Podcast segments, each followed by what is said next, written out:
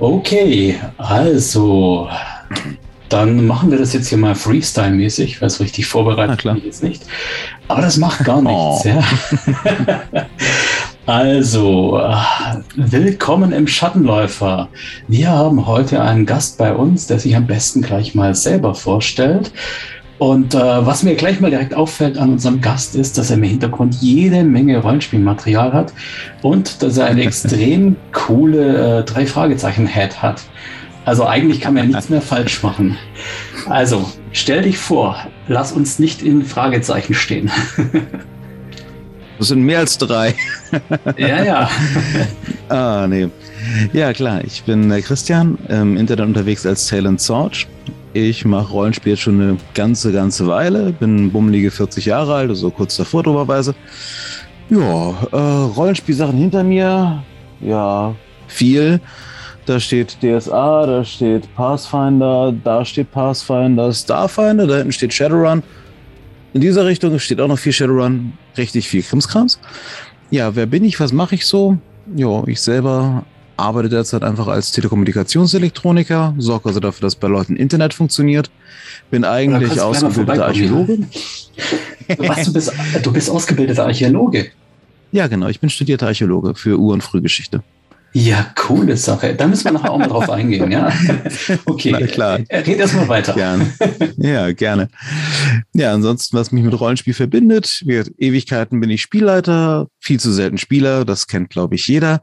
Mhm. Genau. Ansonsten habe ich das auch teils zu meinem Beruf gemacht. Ich bin im Übersetzerteam von Ulysses Spiel und übersetze dort an einigen Produkten für Pathfinder 2 mit dabei. Habe auch mittlerweile die ersten Produkte, die komplett aus meiner Feder dann übersetzt sind. Da bin ich ganz happy drüber. Aber ansonsten sind das halt immer Gruppenaufgaben. Aber damit verdiene ich mir ein kleines Zubrot. Ja, bei Shadowrun selber, dort, das Spiel spiele ich halt auch schon ewig, spiele und leite, finde den Hintergrund einfach super und bin dort jetzt seit knapp anderthalb Jahren im Catalyst Demo Team Agent, im Catalyst Demo Team ein Demo Team Agent, schwerer Satz, bedeutet, dass ich für die ursprüngliche Firma, die das Spiel halt herausbringt, Demos veranstalte und dadurch halt auch das organisierte Spiel, diese Shadowrun Missions mit anbieten kann. So, jetzt möchte ich aber trotzdem erst mal kurz auf den Elefant im Raum eingehen, ja? Na klar. Kommt man als ausgebildeter Archäologe zur, zum Telekommunikationstechniker? Ganz einfach. Man stellt fest, dass man in dem Bereich der Archäologie, der furchtbar viel Spaß gemacht hat beim Studieren, absolut keine sinnvollen Arbeiten findet. Es sei denn, man steht darauf, immer befristete Zeitverträge zu haben, dabei irgendwo quer durch die Welt reisen zu müssen, niemals etwas Festes zu haben und selbst wenn man es noch weiter studieren würde, den Doktortitel und irgendwann Professortitel machen würde, hätte man immer noch nur eine verschwindend geringe Chance, damit wirklich sinnvoll Arbeit zu finden. Und dann hatte ich halt die Möglichkeit, durch das, was ich vor ähm, während des Studiums gearbeitet habe, da war, saß ich im Callcenter, da habe ich halt recht viel Technikenkrams schon mitbekommen und habe das halt knappe acht Jahre oder so gemacht, halt äh, Customer Support dann am Telefon und hatte dann die Möglichkeit, halt in eine Telekommunikationsfirma selbst reinzukommen, halt in den Außendienst. Habe mir das mal angesehen, fand das ganz lustig, habe dann festgestellt, dass das Gehalt bummelig auch dem eines ausgebildeten Archäologen entspricht und dachte, ja Mensch, es sind auch alte Kabel. Also passt das schon irgendwie. Also sozusagen Archäologie der EDV jetzt. Absolut. Papiergemantelte Kupferkabel sind lustig. Das ist Archäologie. Ja, das kann man so sehen. Das sind ja wirklich Relikte der Vorzeit. Okay. Leider ja. viel zu häufig. Aber das ist ja nicht der Grund, warum ich auf dich gestoßen bin, beziehungsweise eigentlich ja du auf mich, denn wir kennen uns tatsächlich über den Podcast, wo du ja. mein äh, ältester und regester Kommentator bist und äh, ich glaube auch mein ältester Supporter, bin mir aber nicht ganz sicher. Keine Ahnung. Jedenfalls, jedenfalls habe ich da auch auf deine Page geschaut und habe da dann dieses Shadowrun Missions entdeckt. Jetzt habe ich so richtig mal gar keine Ahnung, was Shadowrun Missions ist. Es ist aber kein normales Shadowrun, oder? Das stimmt, das ist es nicht. Es ist die organisierte Spielkampagne von Catalyst. Was heißt organisiertes Spiel? Jedes der größeren Rollenspiele, abzüglich DSA, hat heutzutage eigentlich ein organisiertes Spiel. Bedeutet, der Hersteller des Spiels hat ja seine Spielwelt und baut darin bestimmte Kampagnen. Einmal, also man geht in der Regel zweigleisig vor. Einmal normale Kampagnen, die der normale Spielleiter sich kauft für seine Gruppe zu Hause. Und dann gibt es das organisierte Spiel. Das sind Kampagnen, die sehr stark an den jeweiligen Metaplot angedacht sind, dort diesen Metaplot bespielen. Jeder Spieler auf der gesamten Welt dabei tatsächlich in demselben Metaplot sozusagen mitspielt, hat dann entsprechende Regularien, nach denen der Charakter entworfen wird. Und der große Clou dabei ist, dass die Ergebnisse an Catalyst zurückgemeldet werden vom Spielleiter. Das heißt, dann spiel, spielen 100 Gruppen dasselbe Szenario. Und man hat dann zwei oder drei verschiedene Outcomes und die werden jeweils zurückgemeldet. Und daraus entwickelt sich dann zum einen das nächste Szenario und zum anderen auch der Metaplot selber. Das heißt, so hat man selbst als Spieler auch die Möglichkeit, an vielen Stellen erstmal mitzuspielen, weil du dort einen zertifizierten Charakter hast, den du bei jedem dieser Events mitnehmen kannst, sei es auf Conventions oder online. Da gibt's halt auch sehr viele Runden, die das Ganze online machen. Und kannst halt so selber dann auch wirklich sehen, dass du sozusagen in gewisser Weise einen kleinen Anteil daran gehabt hast, ja, den Metaplot voranzutreiben. Ja, dann lass uns doch mal auf diesen Anteil speziell jetzt eingehen. Das heißt also, du bist mit dran schuld an Blackout. Nein, das war vor meiner Zeit. Also ich bin tatsächlich erst dazugekommen und leite auch jetzt tatsächlich noch eine alte Kampagne. Ich selber leite mit meinen Leuten gerade den, die Season 9, aktuelles Season 12. Und Season 9 bezieht sich um viele Ereignisse in Neo-Tokio. Season 9 und 10. Und da wuseln wir uns gerade so ein bisschen in die Machenschaften der Yakuza hinein. Season 9 Neo Tokyo, wann war das jetzt grob so Ingame-Zeit? 2080. 2080, direkt, also gerade noch direkt auch mit 5. Genau, so der, ist so der Überschwang zwischen 5 und 6. Das Ding ist auch als Double Stat rausgekommen, bedeutet, es gibt das Ding einmal mit den Stats aus der fünften und einmal mit den Stats aus der sechsten Edition. Ist natürlich nicht perfekt dadurch, aber mit ein bisschen Handwaving kriegt man das Ganze schon hin. Ja, gut, das machst du als Spielleiter ja ohnehin das quasi ständig. Ist immer so. Genau. Okay, wie, wie stelle ich mir das jetzt vor? Du hast jetzt gesagt, zertifizierte Charaktere. Bedeutet genau. das, die haben spezielle Erstellungsregeln? Hm, teilweise. Also generell ist es das ganz normale Shadowrun 6 Erstellungssystem, wie man es kennt. Und je nach Kampagnen-Setup, also dieser Season sozusagen, in der man spielt, gibt es ein paar Begrenzungen. Nehmen wir die Neo-Tokyo-Kampagne. Dort hast du die normalen Verfügbarkeitsregeln, aber Neo Tokyo ist ja bekannt dafür, dass du dort kaum Schusswaffen hast.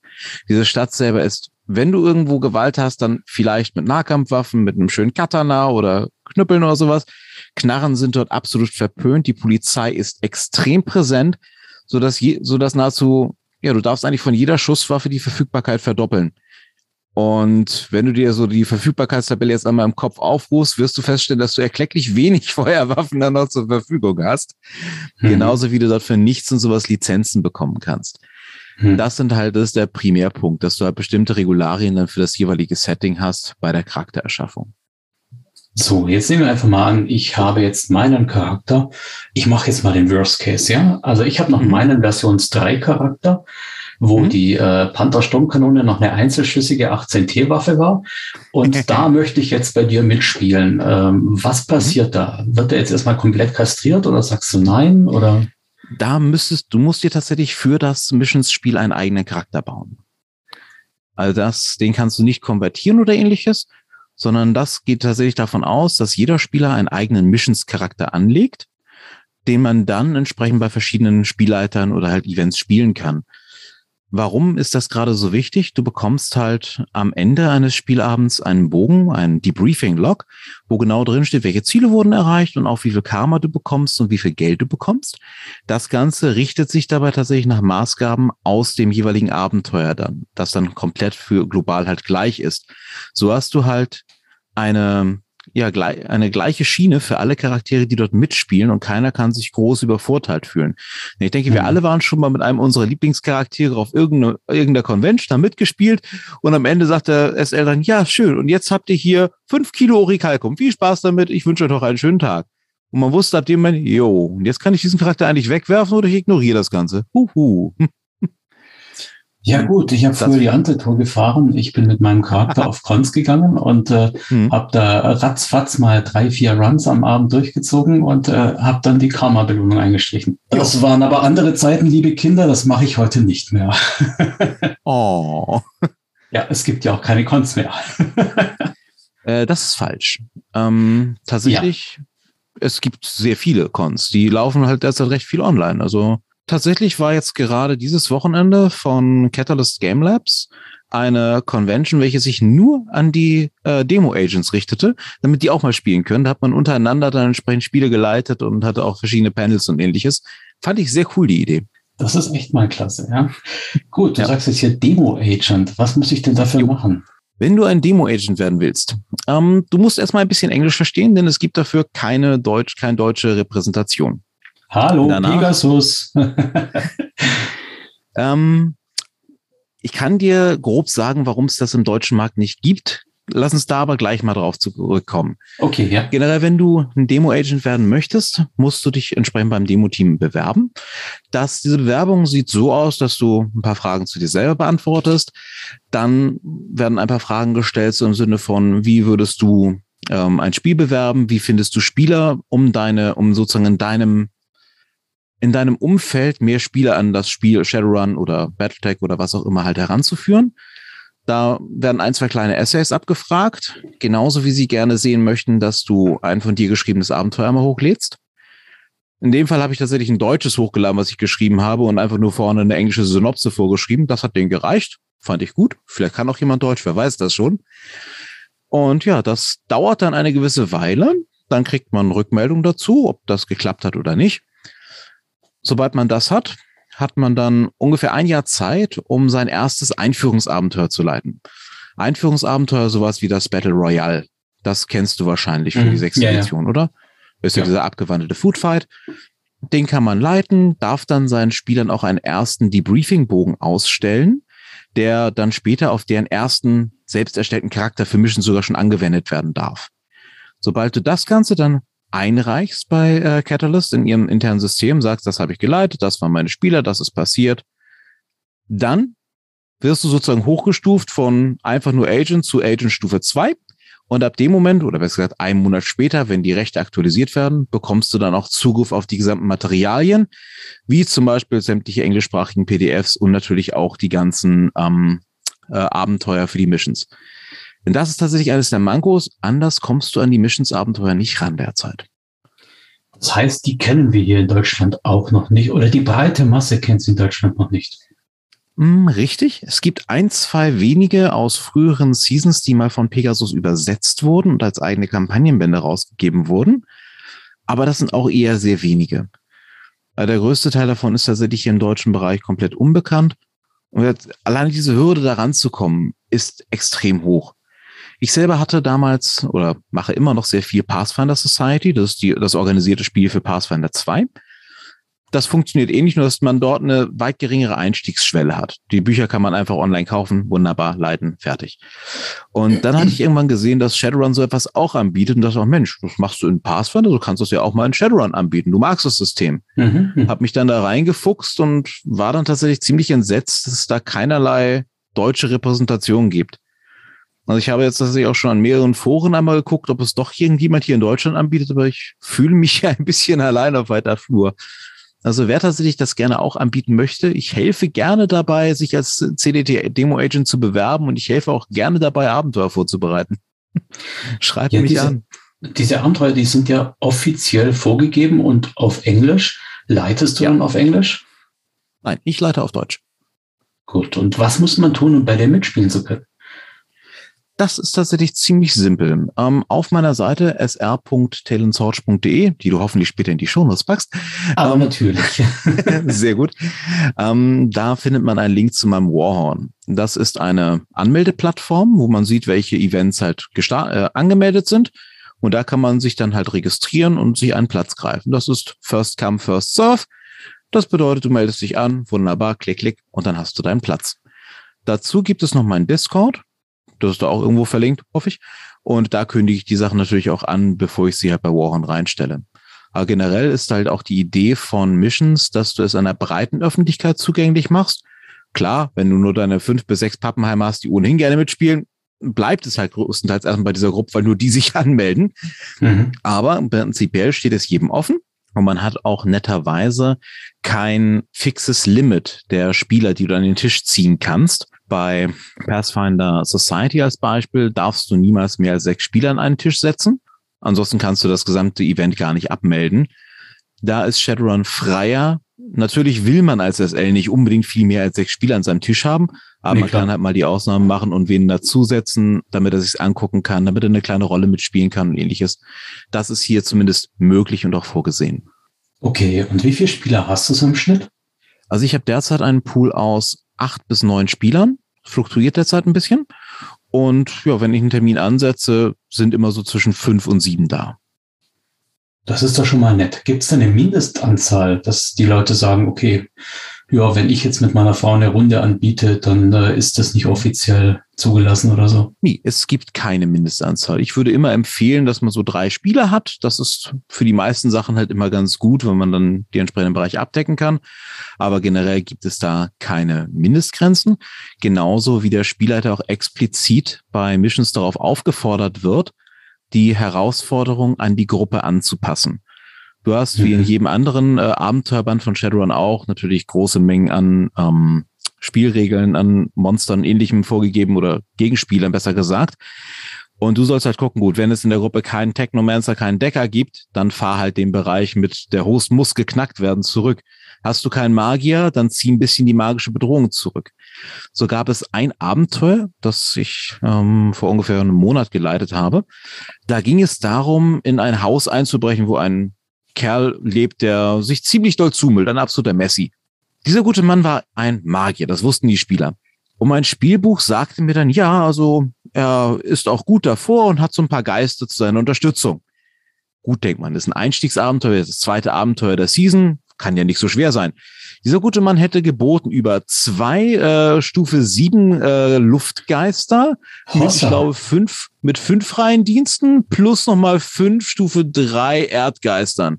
Sagen wir es ja. so. Es gibt Dinge, die ich dann rausstreiche, damit es spielbar wird. Mhm, mhm. ja. Nee, man muss halt alles immer erstmal durchlesen. Manche Sachen sind halt nicht durchdacht gewesen oder halt nicht ganz durchdacht, aber das sieht man eigentlich recht schnell. Also das ist tatsächlich der einzige Punkt, der mir bislang wirklich aufgefallen ist dahingehend, aber dass ich kenne keine Gruppe, die damit irgendwie locker fertig wird oder die auch nur, wenn die Geister einigermaßen sinnvoll angesetzt werden, auch nur ansatzweise eine Lücke kriegen. Geht nicht. Ist die Katze bei dir oder bei mir? Das war bei dir. Okay, ich, ich lasse mal ganz kurz rein, sonst haben wir keine Ruhe mehr. Wobei, wenn sie drin ist, haben wir auch keine, aber was soll's. Du hast da hinten eine Kiste, das passt. Katze plus Kiste gleich Erfolg. So, eine weiße Katze. Hervorragend. Nee, weiß ist er nicht und er ist auch nicht klein und ich hoffe, er macht nicht allzu viel Lärm, wenn er jetzt hier ist. Schnurr. ja, also, liebe Zuhörer, falls es jetzt irgendwie zu Störungen im Sound kommt, dann liegt es hier an Sparky, äh, ein 6,5 Kilo Norweger Kater und äh, dementsprechend durchaus eine Bedrohung der Stufe 5. In jedem Fall. Gut, okay, jetzt sind wir so ein bisschen aus, aus dem Fahrwasser rausgekommen. Was, was, wie sind die Abenteuer? Kannst du da kurz was sagen? Sind das alles One-Shots? Hm? Sind die alle simpel oder haben die einen Plotbogen über die gesamte Season? Ja, also über die Season ist in jedem Fall immer ein Plotbogen da, denn du sollst ja tatsächlich, also generell, du musst sie in der Regel nicht in Reihenfolge spielen. Allerdings hilft es dir natürlich, die ganzen Zusammenhänge zu erkennen. Zum Beispiel jetzt in dem Neo-Tokyo-Bogen kommen die Charaktere, beginnen die Charaktere in Season 1 damit, dass sie komplett neu in Neo-Tokyo sind, da noch nichts gemacht haben und sich erstmal etablieren müssen. Und es beginnt dann episodenhaft tatsächlich, wie sie sich für verschiedene Bereiche der kriminellen äh, Schichten sozusagen verdingen, die kennenlernen und sich erst einmal ganz wohlfühlen tatsächlich. Ja, schön, wunderbar. Es gibt voll viele Aufträge hier. Wir können uns schön austoben. Und so ab ungefähr Episode drei beginnt es dann, dass man feststellt, ja, Kacke, die sind ja gar nicht alle so Friede, Freude, Eierkuchen miteinander. Scheiße, wir stehen auf einmal dazwischen. Kacke, für wen entscheiden wir uns? Und ab dann wird es halt richtig spannend, wenn man da weiter verwickelt wird. Also generell, wie gesagt, episodisch sind sie aufgebaut. Du kannst sie separat spielen. Sie sind von den Amis her angedacht, das steht so dabei, so in so einem normalen Convention-Slot von vier Stunden gespielt zu werden. Ähm, selten. Ich selber setze in der Regel pro Session dann zwei oder drei Termine an, a vier Stunden. Dann kommt man da einigermaßen mit klar. Also ich muss irgendwann nochmal bei den Amis mitspielen, wie die so ein Ding in vier Stunden hinbekommen. Das geht, mhm. wenn ich wirklich jeden Plaintext nur vorlesen und die Leute dann eigentlich die ganze Zeit nur würfeln lasse. Also deren Idee für das Con-Spiel ist, glaube ich, eine andere, als man selber hat. Also da muss man wirklich streichen, zusammenfassen, wenn man das irgendwo auf einer Convention spielen will. Oder Wie oft bietest du denn was an? Äh, circa einmal im Monat, teils auch öfter und dann halt jeweils entsprechende Szenarien. Ab und an gebe ich auch diesen kleinen One-Shot, also diesen Einsteiger-One-Shot, wie ist er noch gleich, den Battle Royale. Den habe ich jetzt auch schon, ich glaube, sechs oder sieben Mal mittlerweile geleitet. Einfach um Leuten nochmal Shadowrun zu zeigen, wie man halt generell in das System reinkommt. Dann biete ich auch ab und an einen Build-A-Runner-Workshop an, wo ich halt Leuten dabei helfe, wie sie einen Charakter erstellen für Shadowrun oder Shadowrun Missions entsprechend. Einfach um das Ganze ein bisschen ja, weiter in die Öffentlichkeit zu ziehen. Wie ist es am Ende der Season? Also die läuft ja wahrscheinlich über ein Jahr oder sowas. Schmeißt man dann seinen Charakter weg und macht für die nächste Season einen neuen? Äh, nie. Du hast tatsächlich, ähm, also zum Beispiel dieser Neo Tokyo Arc geht über zwei Seasons, in denen spielst du diesen Charakter ganz regulär. Und danach hast du die Möglichkeit, entweder, je nachdem wie die Season sozusagen endet, den Charakter weiterzuspielen oder ihn in einen sogenannten Prime Runner zu konvertieren. Wobei ich immer noch nicht weiß, was die deutsche Übersetzung für Prime Runner sinnvoll ist. Also Prime Runner. gut, wunderbar, hervorragend. Also einen erfahrenen Runner. Und diesen, der hat dann halt seine Erfahrung aus den zwei Seasons und den kannst du dann in speziellen Szenarien, also Prime-Szenarien spielen, die halt ah, auch mit spannend. angeboten werden. Also es gibt neben diesen Seasons auch noch diese Prime, Prime Missions für sehr erfahrene Charaktere sowie Convention Missions, die dann nochmal sechs oder sieben Szenarien haben, die allesamt auf einer Convention gespielt werden, teils gleichzeitig und sich dann auch äh, gegenseitig beeinflussen. Da haben die halt auch sehr viele so diese, ich glaube, dass der Begriff ist Multi-User dann, Multi-User-Run, glaube ich. Da haben mhm. sie einige von dafür gebaut, wo du dann halt auch mit dem Missions-Charakter weiterspielen kannst. Das ist ja echt durchaus spannend, ja. Ich fürchte ja. zwar, ich habe nicht die Zeit und kann nicht zuverlässig genug mitspielen, aber das mhm. möchte ich mir unbedingt mal anschauen. So, ja. jetzt hast du aber vorher schon gesagt, du machst diesen Build-A-Runner-Workshop und zwar einmal für normale Charaktere und dann für Missions-Charaktere. Genau. Gibt's, gibt's denn da noch andere Regelabweichungen? Ähm, ein bisschen. Also die Regelabweichungen, die du dort hast, sind in der Charaktererschaffung, wie gesagt, marginal. Du hast halt lediglich ähm, bei der beim Missions-Charakter, du musst ihn stringent nach dem Prioritätensystem bauen, nicht nach irgendeinem anderen System. Also ich glaube, Sum to Ten ist mittlerweile ja veröffentlicht und es mhm. kommt ja demnächst noch ein weiteres Buch mit weiteren entsprechenden Ergänzungen dazu. Das ist, wie gesagt, wichtig. Ansonsten, ich gucke gerade auch nochmal nebenher, mal kurz auf meine große epische Liste dazu. Genau, ja. Was natürlich noch wichtig ist, ist der Lebensstil.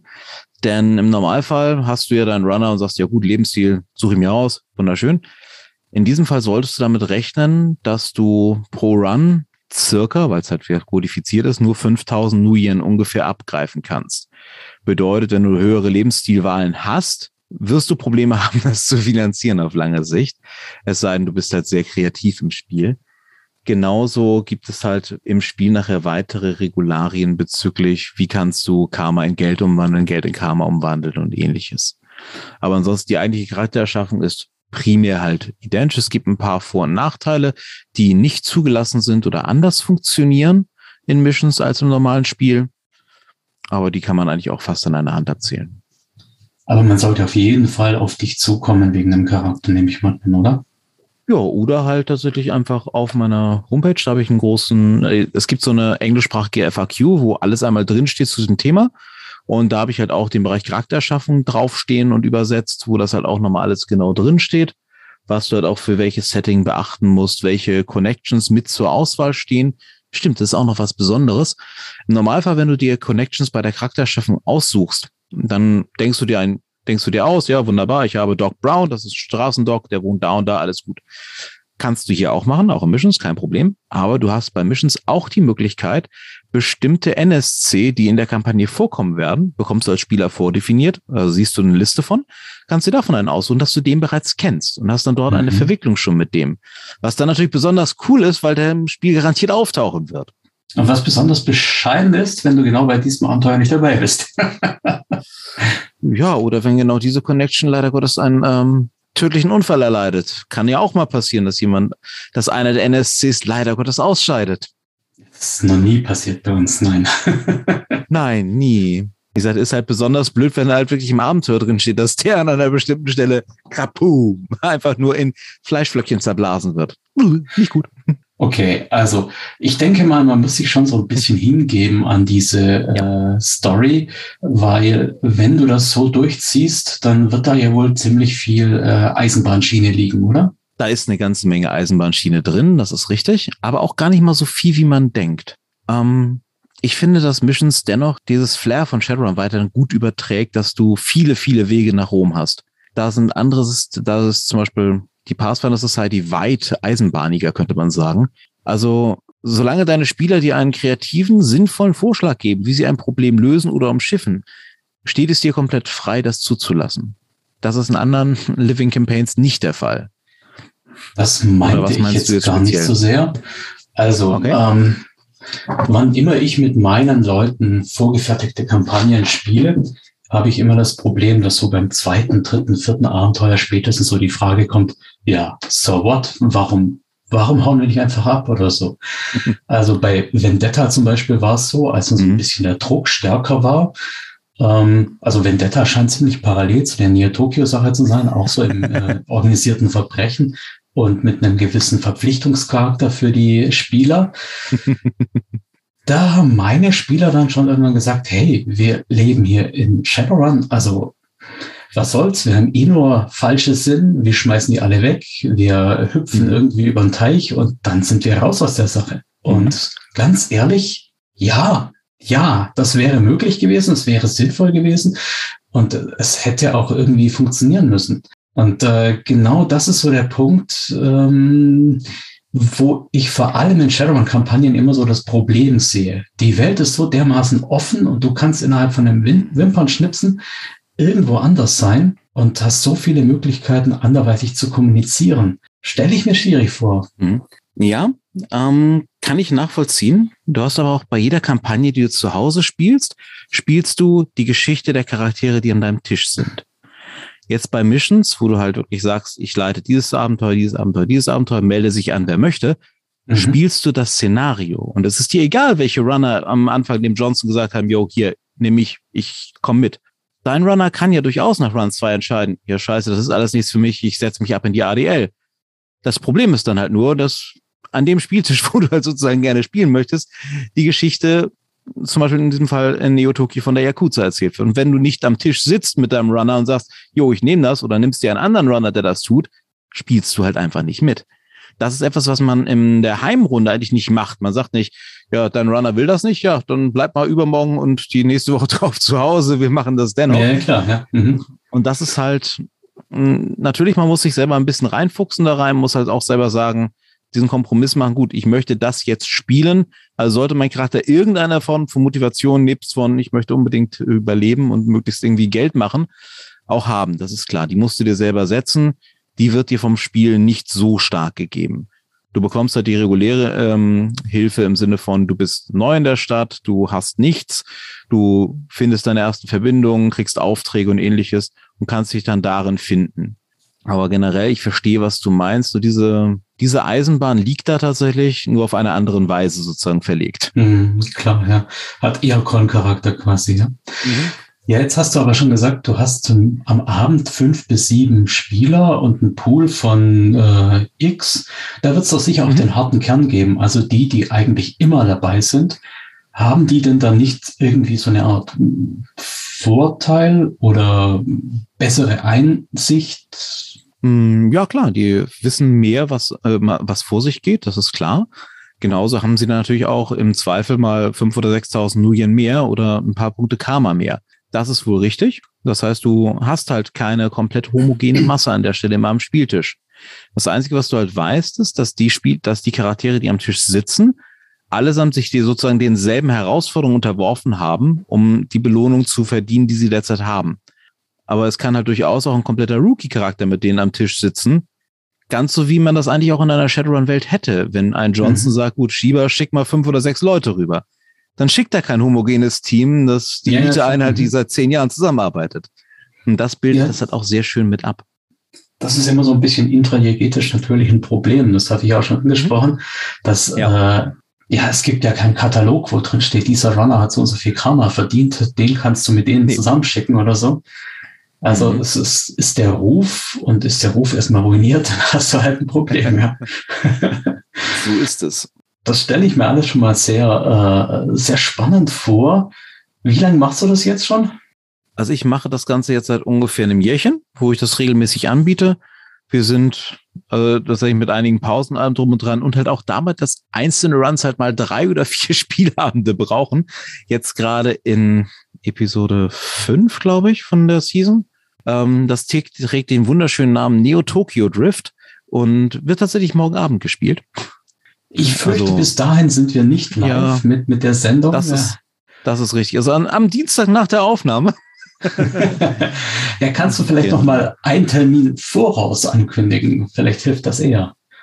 Ich verweise um, aber auf jeden ähm. Fall auf deine Homepage. Also wer immer da mitspielen möchte, der kann auch Termine und äh, Einladungslinks genau. auf die Homepage.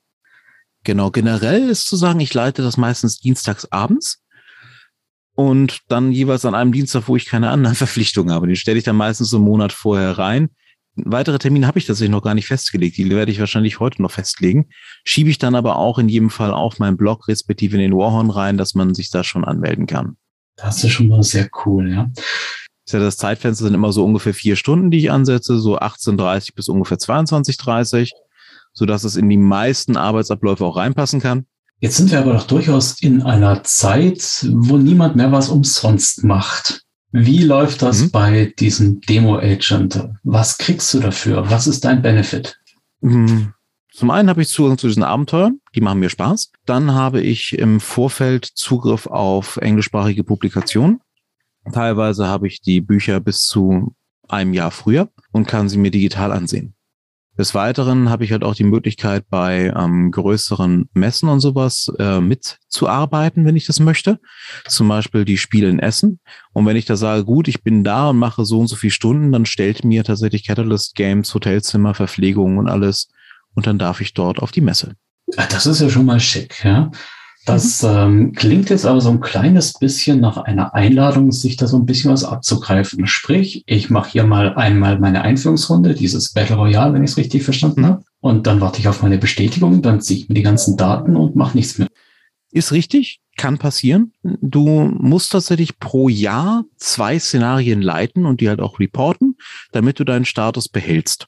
Also mhm. das ist so deren Variante, um dafür zu sorgen, dass du halt nicht nur dich einen Weg da reinschiebst, Ansonsten, ja, du hast halt tatsächlich Zugriff auf sehr, sehr viel Material. Also du kriegst auch die Möglichkeit, an Spieletests mitzumachen, die Catalyst halt gerade macht. Für neue Spiele, die noch in Entwicklung sind, kannst du dort dran teilnehmen, kannst auch dein Feedback zu vielen Produkten halt rüberschieben, was tatsächlich auch ganz angenehm ist. Aber generell, ich gebe dir natürlich recht, das ist eine Einladung. Wenn man das einmal geschafft hat, dann hat man erstmal Zugriff auf eine sehr große Masse an Krams. Lass uns mal ein bisschen das Thema weitertreiben. Wenn du sagst, du kriegst so viele Sachen vorab, liest das mhm. also auch. Was ist denn deine Meinung über die aktuelle Entwicklung? Jetzt erstmal auf Regels Seite vielleicht. Wie findest du die aktuellen Entwicklungen? Also ich persönlich bin generell mit der sechsten Edition sehr zufrieden. Also ich habe alle Editionen davor gespielt und finde die vielen Vereinfachungen, die die sechste mit sich bringt und die Generalisierung sehr, sehr gut. Gerade so bei den vorherigen Editionen hatte man dann 55 verschiedene Aktionsfähigkeiten, 204 Wissensfertigkeiten. Die hast du bei der Charakterschaffung gebaut und danach eigentlich nie wieder angefasst, weil du dann nur noch zwei oder drei Fertigkeiten gesteigert hast. Mhm. Und das Ganze, finde ich, ist in der sechsten Edition weit schöner gelöst, weil du generell nur einen sehr kleinen Pool hast und die Wissensfähigkeiten deinen Charakter auch wirklich definieren. Genauso finde ich die Schnelligkeit der Regeln und die Schnelllebigkeit, die dadurch dargestellt wird, in der sechsten viel schöner. Da bin ich ein absoluter Fan von. Ansonsten habe ich tatsächlich wenig Negatives über die Regeln zu sagen. Ich finde es sehr schön, dass halt in jedem Aspekt des Spiels mittlerweile dieselben Regelkonzepte greifen. Es ist also egal, ob ich ein Magier bin oder ein Technomancer oder ein normaler Runner, ich nutze faktisch dieselben Regeln. Genauso mhm. funktioniert der Matrix-Geist, genauso wie der echte Geist. Ja. Wobei ja. wir natürlich, wenn wir auf das Thema Geister gehen, auch ein bisschen in den Metaplot reingehen können der sich ja auch ein bisschen dahin entwickelt, als würden sich derzeit in der sechsten Welt die ganzen Ebenen weiter nähern. Als würden die fast verschmelzen, sozusagen, als würde es bald keine Unterscheidung mehr zwischen Matrix und Astralraum geben. Dass die Matrix faktisch als weitere Metaebene ja. gesehen werden kann. Ich bin gespannt, wie sich das entwickelt, aber mal gucken. Also ich denke, das ist vor allem momentan eine äh, Game Device, dass du einfach sagen mhm. kannst, genau wie der Astralraum über dem echten Raum liegt, so liegt eben auch der Matrix-Raum, wenn du so willst, über dem echten Raum, was es einfacher ja. macht, den Runner, den, den, Decker mitzunehmen auf den Run. Richtig. Der war ja früher, Absolut. also wenn du die, die Bücher gelesen hast, Chain in the Box, die war ja zum Teil mhm. über tausende von Kilometern weg und hat trotzdem ja. irgendwie teilgenommen. Ja, war immer etwas schade. Vor allem, weil es dann halt auch so hm, verkorkste Konstrukte zugelassen hat, wie den Decker mit Stärke 1, Konstitution 1 und so weiter. Ja, ja. Er sitzt in seinem Rollstuhl zu Hause und hat ein Funkgerät und redet mit den Leuten. Ich bin zu Hause, macht ihr das mal.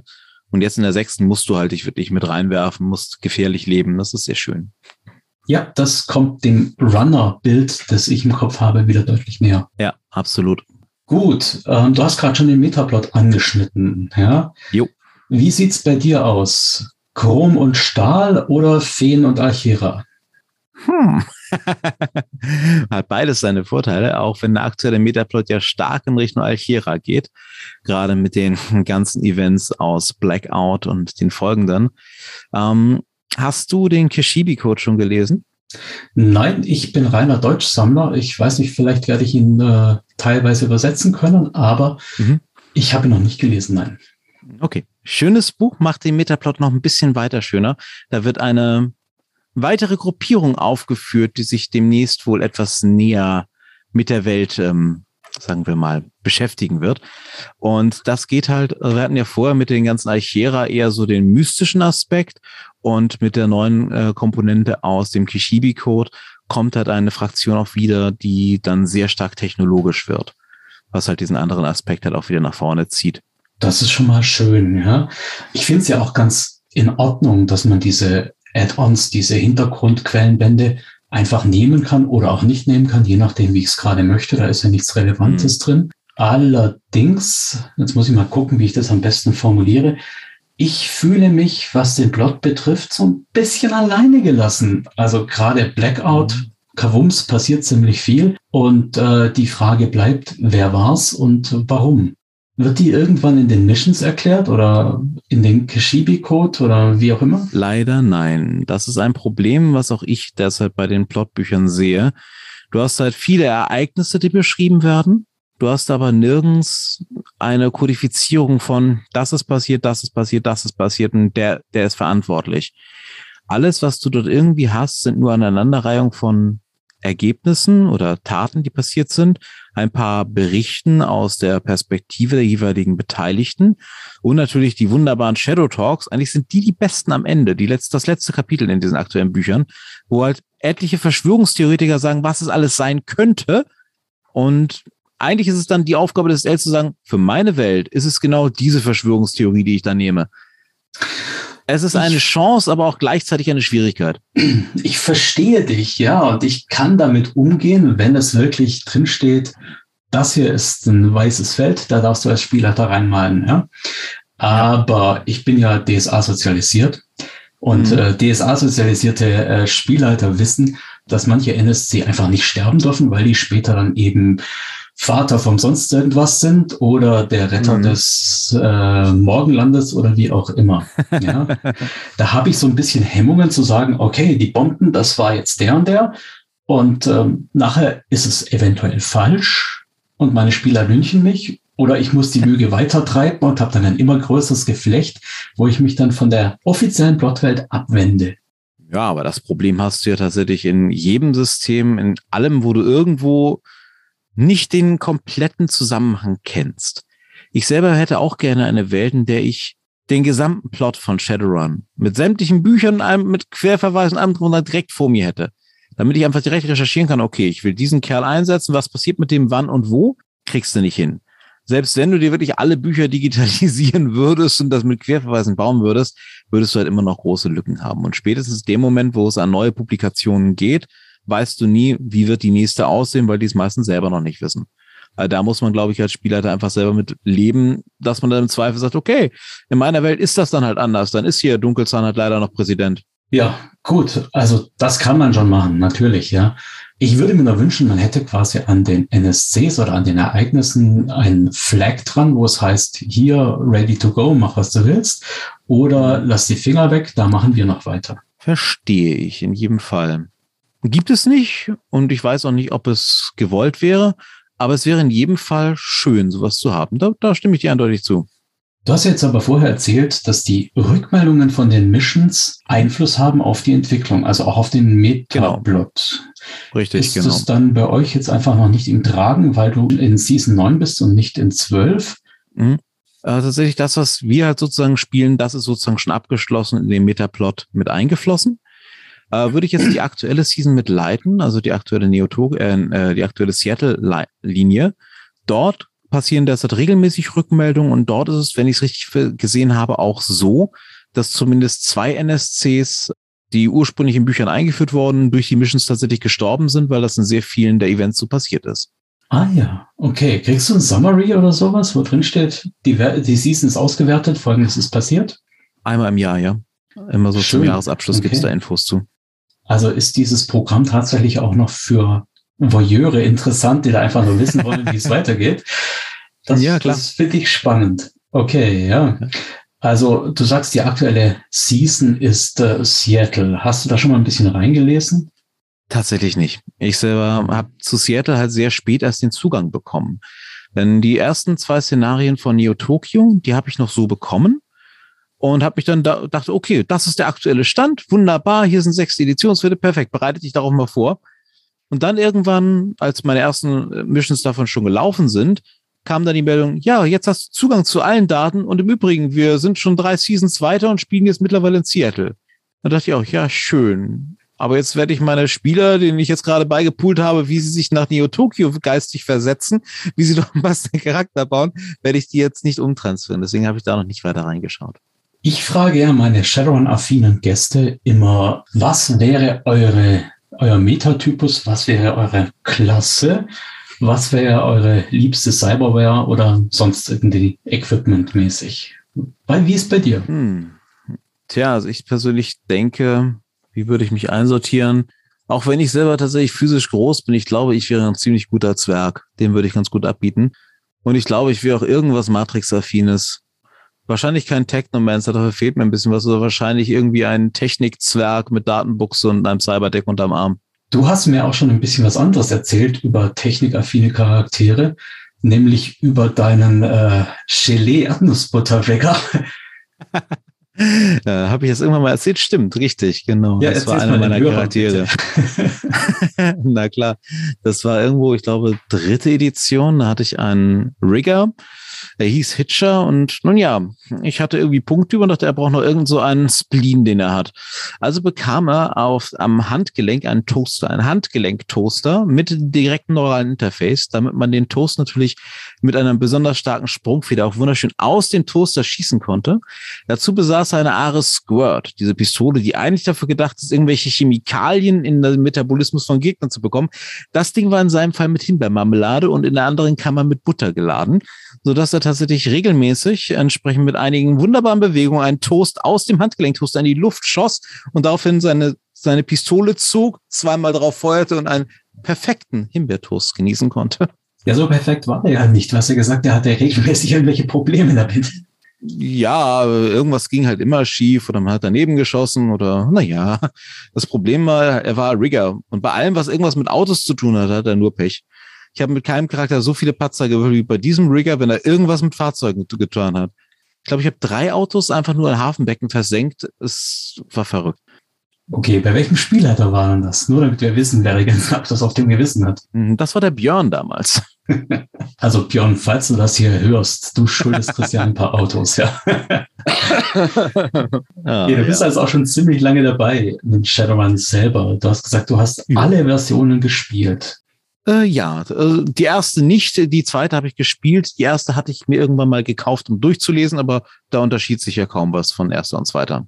Äh, wo war der Sprung mit den Schadenscodes? Ich, ich weiß auch, früher waren Waffen mal so codiert, dass dran stand, wie viel Erfolge du brauchst, um Schaden hoch und runter zu stagen.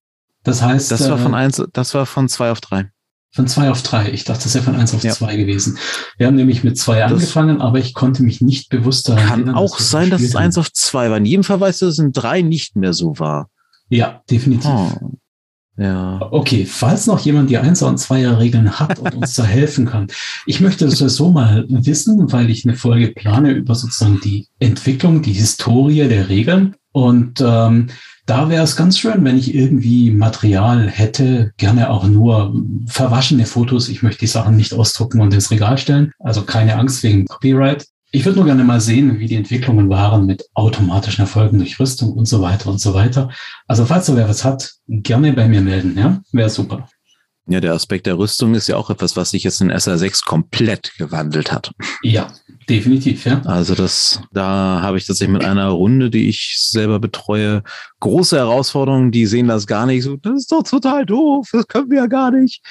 Das ist tatsächlich der Grund, warum die kein SR6 mit mir spielen wollen, weil ihre tolle Hightech-Rüstung sie nicht mehr vor allem schützt.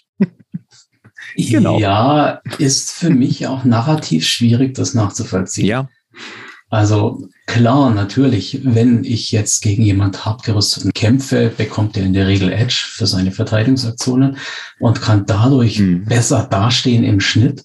Ja. Aber schön fand ich, also ich habe die Vierer-Regeln zwar gekauft, aber nicht gespielt und die Fünfer erst gar nicht gespielt.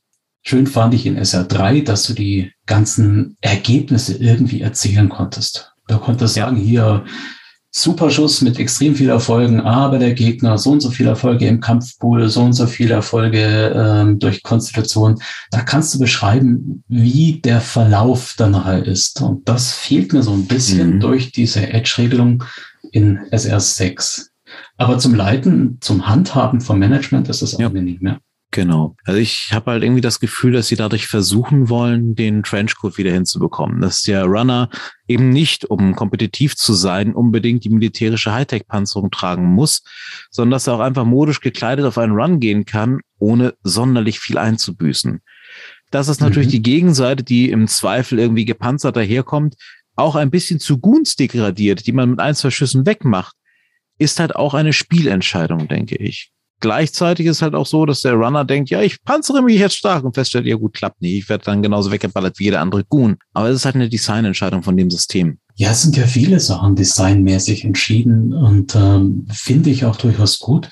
Ich kann mich zum Beispiel noch an Zeiten erinnern, wo manche Waffen verpflichtend waren. Ja, so wie zum Beispiel ja. jetzt für äh, besondere Aktionen brauchtest du die Panther Sturmkanone mit den 18T, weil du einfach sicher sein konntest, da ist der Motor ja. hin, wenn du den triffst oder sowas. Mhm. Sowas ist jetzt nicht mehr. Die Waffen sind ja über weite Strecken sehr, sehr vergleichbar. Also eine schwere Pistole hat 3K, fertig aus. Finde ich auch soweit okay. Finde ich tragbar, weil gäbe es in der Realität irgendwelche Waffen, die wahnsinnig überlegen wären, dann wären die anderen Hersteller ausgestorben. Ja, das hatte ja Shadowrun dreimal versucht mit dem State-of-the-Art-Regeln. Dort hattest du über die Runs hinweg einen Werteverfall deiner gesamten Ausrüstung. Bedeutet, dass du nach zwei, drei Runs dann darauf würfeln musstest, ob deine Panzerung noch aktuell ist oder deine Knarren aktuell sind. Dann sind ihre Werte gesunken, bis du sie gegen aktuelle Versionen, die dem aktuellen Stand der Technik entsprechen, ausgewechselt hast. Das war ein enormes Buchführungschaos, aber die Idee dahinter fand ich gut. Ja, tatsächlich, ja. Würde dann auch so Sachen eröffnen, wie das man sagt, ich nehme so eine Art äh, Wartungsgebühr bei meinem Waffendealer, der dann immer dafür mhm. sorgt, dass ich auf dem neuesten Stand bin. Ja, genau. Ja. Ich ja. habe jetzt das neue Ventil reingeschraubt. Jetzt ist sie wieder aktuell. Sie kann, ist von einem aktuellen Ares Predator 6 nicht mehr zu unterscheiden. ja, doch. Vielleicht sogar ein Upgrade-Kit von Ares selbst oder sowas. Nein, die wollen ja neue mal, Waffen verkaufen. Ich hatte irgendwann mal eine in den Urzeiten, Anfangszeiten des Internets, im Internet eine Ares Warranty Card gefunden als ähm, Dokument. Das war furchtbar lustig, wo drin stand, ja, Sie möchten dieses Produkt haben oder Werbung dazu bekommen. Wie sind Sie darauf aufmerksam gekommen? Und da konnte man ankreuzen. Wurde von einem beschossen, habe das Ding gesehen, war großartig. Ich schicke dir das Ding später mal zu. Vielleicht kannst du das irgendwie den Leuten bereitstellen. Das wäre lustig. Du hast Ah, da, glaube ich, eine. Plattform für. Also, wenn das von den Rechten her geht, mache ich das gerne, ja. Ich glaube, du findest den Menschen nicht mehr, dass der dieses Textdokument irgendwann mal erstellt hat. Wie gesagt, irgendwo in den 90ern. Was mir narrativ sehr gut gefällt daran, dass die Waffen gerade gezogen sind, ist, dass es nicht mehr diese extreme Bindung an meine Waffe gibt. Ja? Ja. Von den Erzählungen, wenn du dir anschaust, wie Bruce Willis irgendwie den Flughafen aufräumt, der beginnt mit seiner Dienstwaffe, die ist irgendwann leer, er schmeißt sie weg, er nimmt sich eine MP und geht mit der weiter, am Schluss hat er noch ein Feuerzeug und so. Also da haben wir einfach so eine Art äh, Verschleiß. Und wenn ich mich zurückerinnere an äh, meine Runden früher, da Mhm. hatte man dann irgendwie, das war natürlich auch cool, hatte man irgendwie noch Graffiti auf seiner Waffe oder sonst irgendwas. Und das war die eine Waffe und die war immer dabei. Ja. Hatte auch sein Flair, aber ist nicht so Mhm. dirty, wie ich mir den Cyberpunk-Einfluss gerne wünschen würde. Insofern, Ja. Ja das finde ich schon gut. Dazu direkt, ich habe gestern Abend meiner Freundin John Wick 2 gesehen und da hast du es halt auch extrem. Der gute Mann Spiel hat, glaube ich, nie länger als 12 oder 13 Sekunden den ganzen Kampfszenen dieselbe Waffe in der Hand. Ja, das macht es natürlich auch viel einfacher, die ganzen Erklärungen, ja. Dann hast du niemand mehr, der mit einer schweren Pistole 25 Schuss am Stück abgibt oder sowas. Was ich besonders in den Actionfilmen, wenn du mitzählst, auch noch immer sehr scheiße finde. Das ist tatsächlich, ich habe mehrere Dokus tatsächlich zu John Wick-Filmen gesehen. Die haben tatsächlich sehr stark darauf geachtet, dass keine Waffe mehr Kugeln verschießt, als sie eigentlich hat. Du kannst dir tatsächlich ähm, Kampfinstruktoren-Videos ansehen, die John Wick analysieren und stellen bis auf ganz wenige Punkte fest, dass es furchtbar realistisch gemacht ist, diese Filmreihe. In Sachen der Mhm. Feuerwaffenbedienung, der Kampfweise damit und ähnlichem. Es gibt ein großes Manko, natürlich der Schalldämpfer, aber naja, das kennt man ja. Schalldämpfer Ja. sind nicht leise. nicht so leise. Wir, jetzt sind wir ja eigentlich schon wieder fast beim Thema Ja, Realismus absolut. im Rollenspiel. Und äh, das war erstens ein Wichtelthema, das schon bearbeitet wurde. Und zweitens ist das so ein weites Feld, das man begrasen Das- könnte. Da, könnten wir noch das mal aufmachen. drüber reden. Ja? Nein, das äh, darf man nicht einfach so aufmachen. Nee, das können wir gerne mal noch mal anders aufmachen, ähm, weil ich fand den ganzen Talk jetzt hier sehr, sehr angenehm. Du äh, bist ein Ebenso. sehr angenehmer Sp Gesprächspartner und ähm, auch was du zu erzählen hast, weil eben auch mehr dahinter steckt, spielerisch, fand ich jetzt sehr, sehr Mhm. spannend. Und ich schätze mal Freut die mich. Hörerschaft auch. Insofern, äh, vielleicht finden wir ja mal wieder die Gelegenheit, noch mal was nachzufügen, dann auch gerne zum Thema Realismus im Rollenspiel. Klar, Und, gerne. Ja, dann äh, bedanke ich mich erstmal für deine Zeit und äh, wünsche dir viel Erfolg für den morgigen Spieleabend. Gell? Also für Spielleiter zählt ja jeder abgeschossene Charakter einen Punkt, oder? Ja, genau so ist es, genau so ist es. Sie werden sich tatsächlich wundern, weil dieses Mal, das kann ich jetzt ja schon spoilern, weil Sie es garantiert erst später hören werden, weil die Gegenseite dieses Mal nämlich an einer Stelle ihre Werkstatt überfallen wird mit vollautomatischen Waffen. Da gehen die garantiert nicht von aus. Das Stärkste, was die in der Gruppe haben, ist irgendwo eine Holdart-Pistole. Das wird spannend. Sehr schön, sehr schön. Was der, was der Christian nämlich jetzt verschwiegen hat, ist, dass die Demo-Agents eigentlich nur durch abgeschossene Charaktere aufsteigen können und er muss aufsteigen, um dann die nächste Season noch mitmachen zu dürfen. Verdammt, das habe ich dir doch gesagt, darfst du nicht erzählen. Upsi. Okay, ich schneide es eventuell raus. Das kommt auf an, wie viel du mir zahlst. Gut. Also, Christian, vielen Dank und äh, bis zum nächsten Mal und viel Spaß beim Spielen. Ja, danke und danke, dass ich hier sein durfte, Michael. Ciao, ciao. Ciao.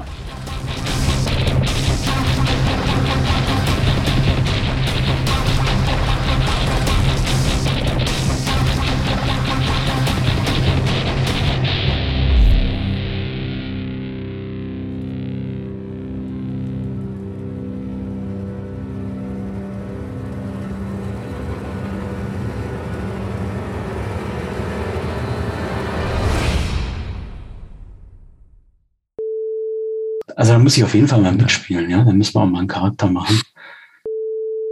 Shadowrun-Logo und Inhalte mit freundlicher Genehmigung von Pegasus Spiele unter Lizenz von Catalyst Game Labs und Tops Company Incorporated. Copyright 2020 Tops Company Incorporated. Alle Rechte vorbehalten. Shadowrun ist eine eingetragene Handelsmarke von Tops Company Incorporated. Die Musik stammt vom Album Silizium von der Band Erdenstern und heißt A Reckless Chase. Die Verwendung im Rahmen dieses Podcasts erfolgt mit freundlicher Genehmigung von Erdenstern. Alle Rechte bleiben bei Erdenstern.